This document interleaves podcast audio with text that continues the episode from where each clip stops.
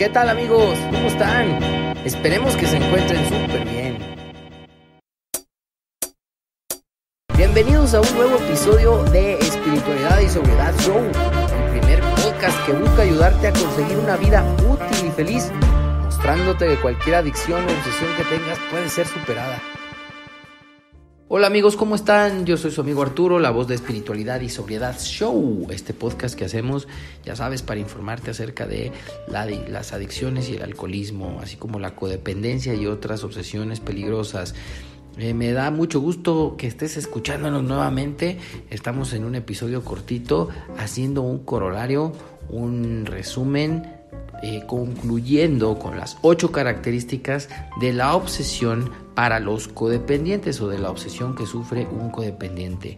Eh, en los eh, tres episodios anteriores fuimos desmenuzando cada una, así de manera muy rápida, y hoy terminamos resumiendo y juntándolas todas. Espero que te guste este episodio y sin más vamos a empezarle. Vámonos.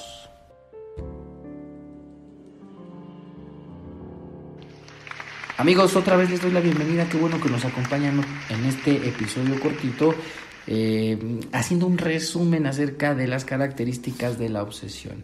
Te doy la bienvenida, José Luis, y de una vez vamos a empezarle. ¿Cómo estás? Muy bien, Arturo, gracias. Eh, entonces, entrando en materia, miren, la obsesión por controlar y disfrutar la compañía de otro ser humano para un codependiente se vuelve destructiva una debilidad devastadora, es sutil y es poderosa, es un loco deseo, es despiadada y es muy, muy dolorosa, porque no se dan las cosas como uno quiere. Las consecuencias en la vida, ¿cuáles son? De manera muy objetiva y menos sentimental, porque un codependiente tiene otra cosita, es muy hipersensible. Y eso ya es materia de un doceavo paso que hoy no lo vamos a tratar. Pero ¿Cuáles son las repercusiones de esto en la vida de un codependiente? Bueno, en el ámbito del instinto social, las relaciones cada vez son menos placenteras y se van no torciendo, retorciendo. Acaban siendo unas relaciones totalmente desgastantes.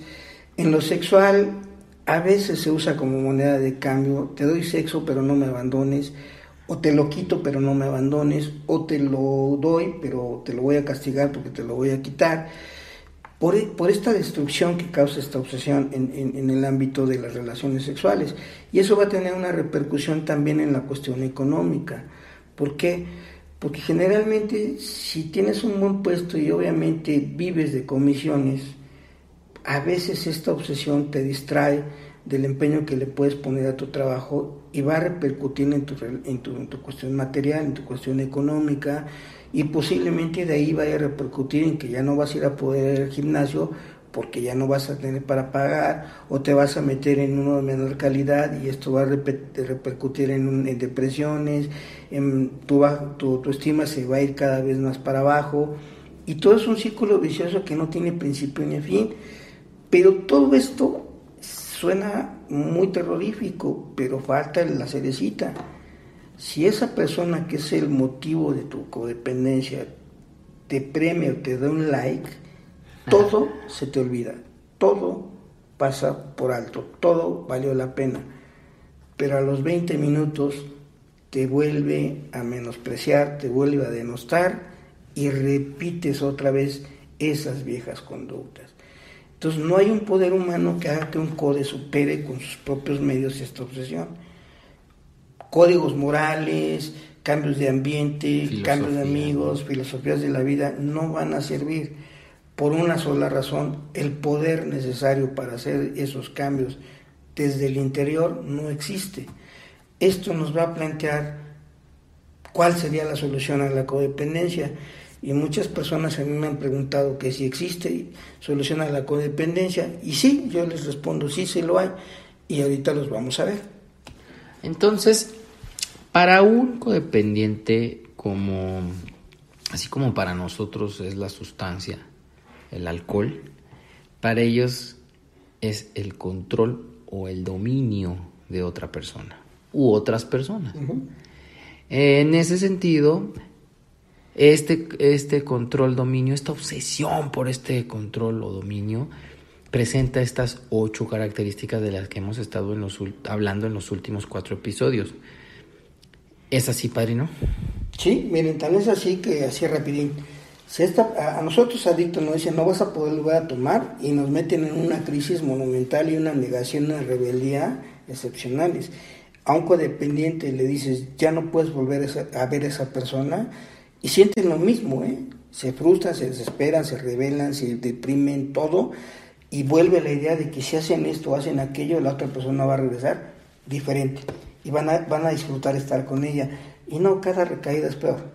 Falta de poder, ese era nuestro dilema. Entonces ahora vamos a plantear la solución. Y yo lo voy a plantear desde dos, dos aspectos del libro de 12 Pasos, 12 Tradiciones y del libro de Alcohólicos Anónimos. Del libro 12 Pasos les voy a leer eh, un párrafo de la página 19, del primer paso, Dice, es verdaderamente horrible admitir que con una copa en la mano hemos deformado nuestra mente hasta tener una obsesión tan destructiva que solo un acto de la providencia puede librarnos de ella. Lo voy a trasladar a la cuestión de la codependencia.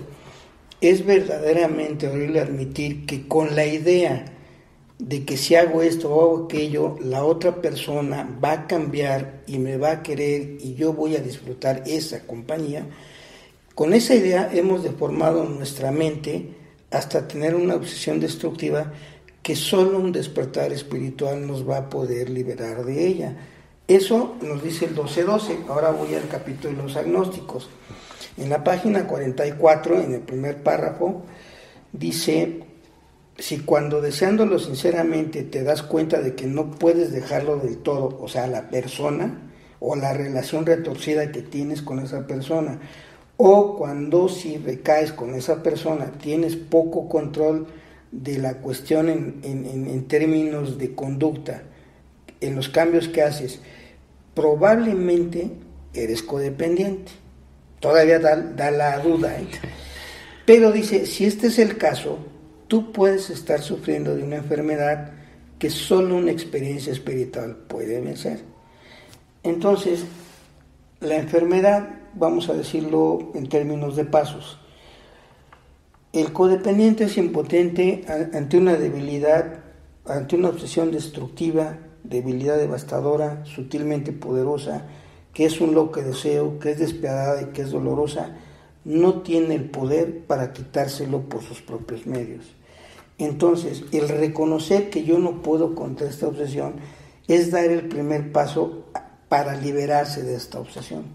Ahora tenemos que buscar el poder suficiente para destruir esa obsesión. Y ese, y ese poder nos lo va a dar una experiencia espiritual o una transformación interna o, un, o una conversión o un cambio psíquico muy profundo. Esa es la solución a la obsesión y para liberarse de la codependencia. Pues sí, a ti que nos estás escuchando y que te has visto reflejado, reflejada en estos últimos episodios y estás pensando, diciendo en tus adentros, ay, ya no quiero sufrir por esa persona, sí, sí soy, sí soy codependiente. Bueno, pues ya te estamos dando mucha información que te puede servir para que te acerques a un grupo o para que busques un padrino, una madrina y empieces a ver esto los libros, la lectura, la literatura de Alcohólicos Anónimos enfocado al problema que tienes y que seguramente te está haciendo sufrir. Yo ya no tengo más que agregar. Mi José Luis, tú para despedirte. Pues sí, que sí, gracias por, por escucharnos y sobre todo si a ustedes les interesó esto, nos gustaría que nos hicieran saberlo para ampliarlo en el podcast normal y ahí darle un seguimiento a los pasos, pero desde la perspectiva para solucionar esta cuestión de la codependencia, que bastante falta hace y estamos descuidando mucho. Gracias. Ánimo amigos, ¿qué tal? ¿Qué les pareció esta serie de cuatro episodios breves dedicados a la obsesión desde el punto de vista de la codependencia? Espero que les haya gustado. Por favor háganos saber sus comentarios. Mm, ya lo decía José Luis, para que eh, nosotros podamos este, saber si quieren, si es su deseo que profundicemos en estos temas ya en el programa largo, el programa normal de 45, 50 minutos. Por favor, escríbanos a espiritualidad y sobriedad arroba gmail.com, todo junto, y háganos saber, o en alguna de nuestras redes sociales, mándenos un mensajito donde nos pongan, hey, sigan hablando de la codependencia, por favor, sigan hablando de esto, del otro, hagan un episodio de esto, de esto, otro. Siempre estamos pendientes de pues, hacer algo que les guste, de expresar algo que les sirva. Y pues ya saben que es en Twitter, Facebook, Instagram, YouTube, iTunes, Spreaker y Spotify nos pueden escuchar y nos encantaría que nos sigan y nos den like. Pero por el momento, cuídense mucho y bye, ánimo. Recuerda darle manita arriba y compartirlo. Alguien podría necesitarlo. Por favor no dejes de suscribirte a nuestro canal. Si te has quedado con ganas de más, te invitamos a seguirnos en todas nuestras redes sociales. ¡Chao amigos!